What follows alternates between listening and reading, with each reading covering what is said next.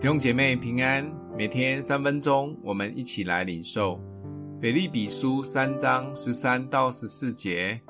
弟兄们，我不是以为自己已经得着了，我只有一件事，就是忘记背后，努力面前的，向着标杆直跑，要得神在基督耶稣里从上面召我来得的奖赏。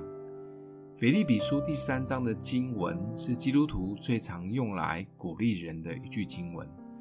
保罗自己就是用生命活出来，在他相信耶稣以前，他是活在肉体当中，很在意别人怎么看他，他的成就好不好。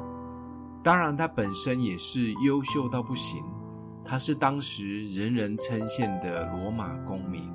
另一个身份是犹太人中。令人尊敬的法利赛人，更是有名的加玛列门下的高材生。但他遇见耶稣以后，生命一百八十度的转变成只在意基督及永恒的国度，而成为真正活在永恒的天国人。地上的东西对他都是看作粪土、垃圾，所以他还鼓励每一位跟随耶稣的人。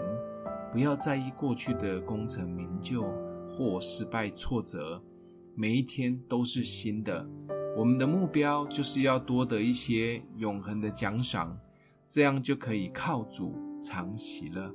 想想一位本来很有成就、地位很高的人，但因为传福音，他被打、被关在监牢，过得很落魄的日子，日子是反差很大的。但保罗却再三地告诉大家，他有多么的喜乐，他也要大家一起来喜乐。其实，在第三章，保罗已把喜乐的秘诀告诉了大家。他说他把万事都当作粪土、垃圾，所以保罗才可以忘记背后，努力面前。但我们都知道，要忘记背后是多么难的事啊！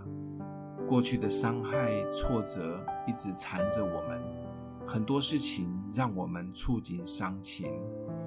FB 脸书没事又跳出个共动态回顾，常常花很多时间在后悔以前做的事。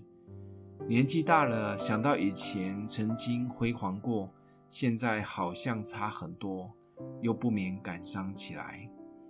保罗说，这一些都是粪土、垃圾。我们不要拿回来吃，就算现在发生的事，其实也不用太在意，都是粪土，一下就过去了。记得不要再拿回来。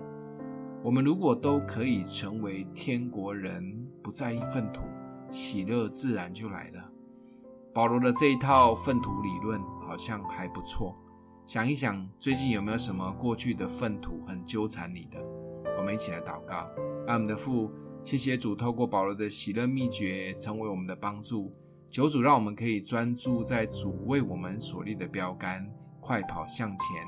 奉耶稣基督的名祷告，祝福你哦。